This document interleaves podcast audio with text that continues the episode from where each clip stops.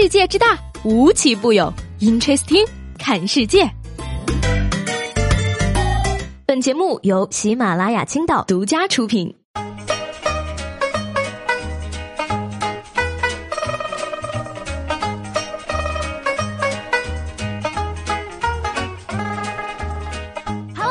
这里是全世界最有意思的 Interesting，我是西贝。在今天节目的开始呢，我要跟大家宣布一个消息：各位等今年二月份领完年终奖，你们就再也不用见到我了。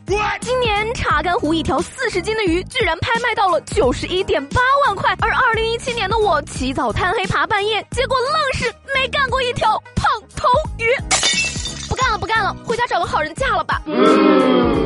前两天呢，委婉的跟领导提起来我要离职，说着说着呢，他突然就伤感的表示：“哎，有时候呀，觉得你们也挺不容易的，一个月累死累活的干，还挣不出来我一顿饭钱。”你有钱也不带这么伤人的吧？不过，就算你再有钱，你能比四川用腊肉做窗帘的大户人家还要富吗？年关将至，又到了南方家家晒香肠、备腊肉的时候了。这两天呢，有一张晒腊肉的图火遍了网络。四川某地的一户人家窗外晾满了腊肉，可以说是顶级大户了。而据说呢，在四川这种级别的晒腊肉，堪比开着宾利去逛街。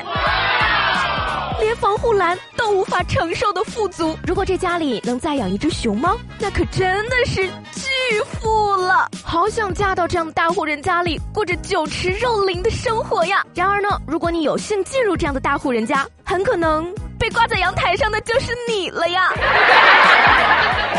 说到有钱呢，小的时候我一直觉得公交车司机是一个很赚钱的职业，但凡上车的人都要给我刷卡投币。然而呢，近日四川遂宁公交公司的员工在做清点的时候，从一堆零钱中发现了各种各样的无效币，包括游戏币、白纸片、巧克力，甚至是山楂片。工作人员无奈的说呀，每年公司都要收到价值约十五万块的无效币，目前已经堆放了两吨多重的无效币了，价值三十万左右，将进行统一的深埋或者销毁处理。竟然还要投巧克力的！跟一块钱的公交车费相比，难道不是巧克力更贵一点吗？Unbelievable！只能怪我太天真，我一直以为偷无效币会有警报声的呀。然而呢，我再天真也天真不过接下来这个男孩子。一月九号呢，芜湖的一个男子被口头传唤到派出所询问，然而这哥们儿还没有进门，就拿起扫把簸箕开始打扫卫生。民警不解问他干嘛要这么勤快？男子回答说：脑子转快点，有点眼力劲儿，可以留下个好印象。嘿，你。以为是见丈母娘吗？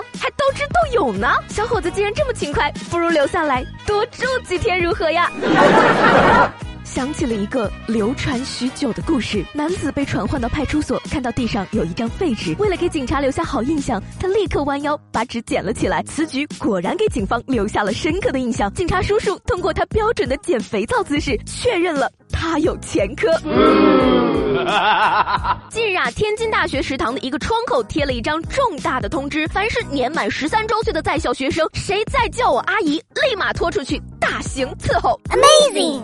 原来呢是食堂一名九零后的打饭小姐姐，因为被学生叫做阿姨，所以贴张纸条打算逗一逗同学们。没想到公告一出，便引来了学生的不少回复。而对于走红呢，小姐姐无奈的表示：“我花了好几百大洋给同学送糖，没有红，贴个条反而红了。网络啊，真是太厉害了！我只能说呢。”看样子呢，小姐姐是没有使出颠勺大法呀，这招才叫无敌好吗？下次直接写上叫一声阿姨，我手就多抖一下，保准没人敢叫。不是我说，我们九零后、九五后自称阿姨的女孩子，你要是真的敢叫我一声阿姨，我能把你的嘴给撕烂了。根据来路不明的网络数据显示呢，自称小姐姐的一般年龄在二十四到二十九岁之间，自称老阿姨的一般年龄在十七到二十三岁之间，而自称你爹我的一般年龄在十四到十六岁之间。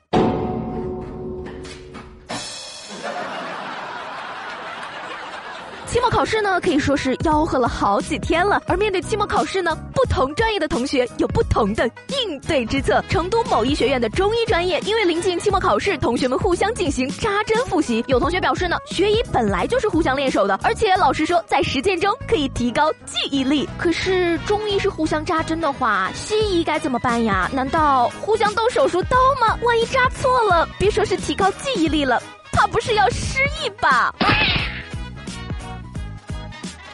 话说呢，我最近被莫名其妙的拉进了好几个小学同学群、初中同学群、高中同学群和大学同学群。本来以为呀，默默待着不说话就好，没想到呢，却总是有些人来找你问这问那，问你有没有对象，问你结婚了吗，问你有孩子了吗，甚至还要问你一个月挣多少钱。相信呢，很多人也跟我有着同样的困扰。那么，在今天节目的最后呢，我就教大家一招，如何礼貌的避免这种尴尬的聊天。很简单，把你的微信名改成 A 链家地产小妹或者平安保险销售，绝对没有人来找你唠嗑。更高级的操作呢，你还可以把头像换成在白色背景前穿着黑西装、双手抱胸的照片。